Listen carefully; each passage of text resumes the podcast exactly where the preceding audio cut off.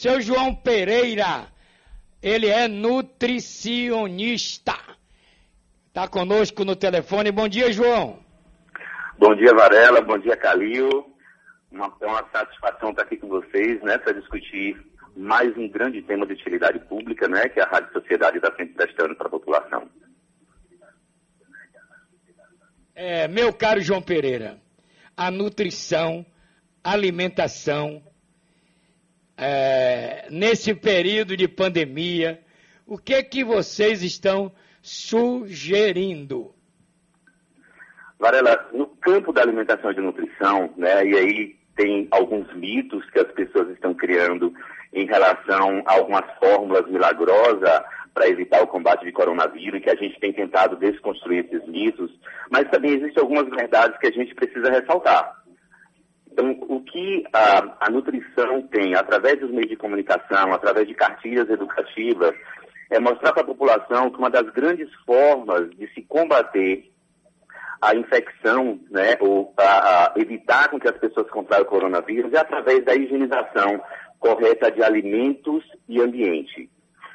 E claro, né, existem outras situações que também vão corroborar com a, a, melhoria do estado de saúde da população de modo geral. Mas para evitar, para combater a, a, a contaminação do coronavírus, a forma de higienização, lavagem de alimentos, corpo e ambiente é fundamental nesse processo.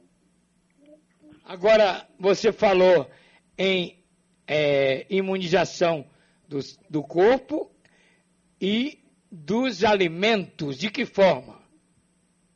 Bom, em relação à higienização dos alimentos, a nutrição ela pontua a necessidade de nenhum alimento entrar na sua geladeira ou entrar nos seus armários sem que eles sejam devidamente higienizados.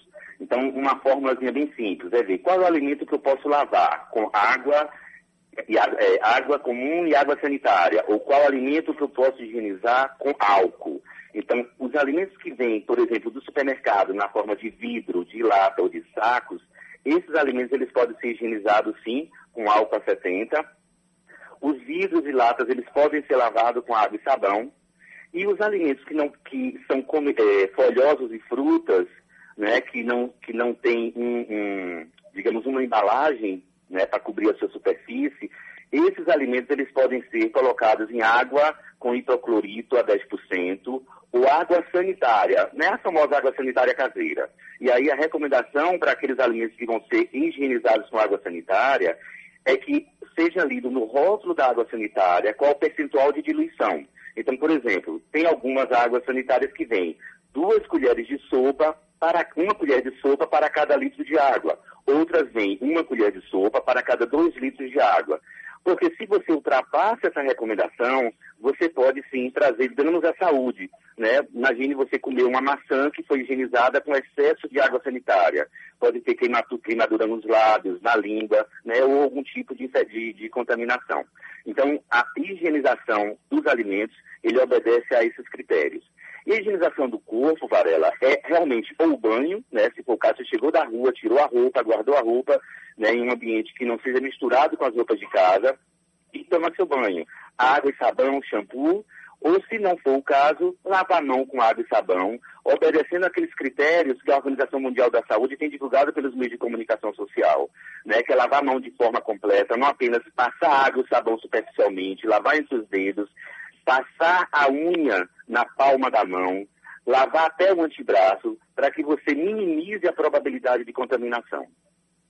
Muito bom, muito bom. Calil, tem alguma pergunta para o nosso nutricionista? Bom dia, tudo bem, doutor João Pereira?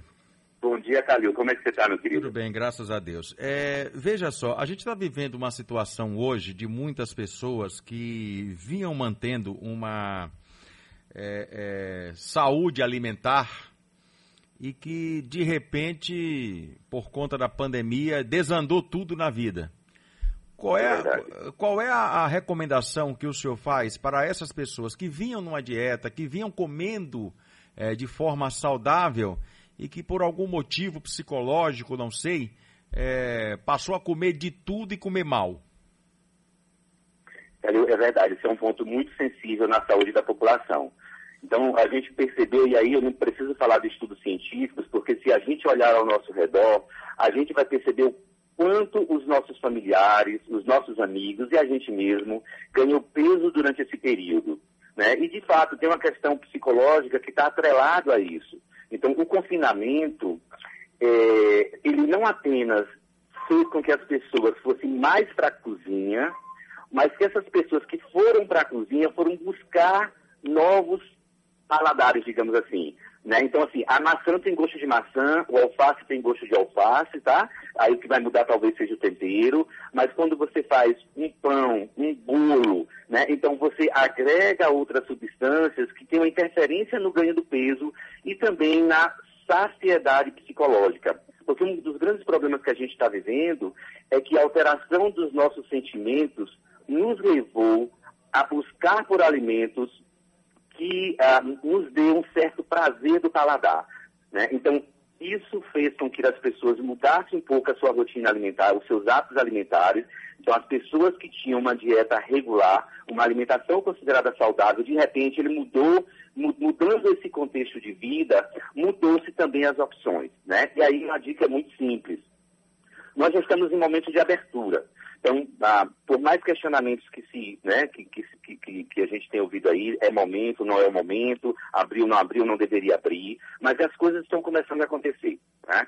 Então, é o momento da gente repensar em voltar para a nossa vida dentro da possível normalidade, e isso inclui a retomada pelos hábitos alimentares é, que nós tínhamos anteriormente, ou talvez e, quiçá, ainda melhorar, já que hoje a gente tem um peso corporal que possivelmente é diferente do período pré-pandemia.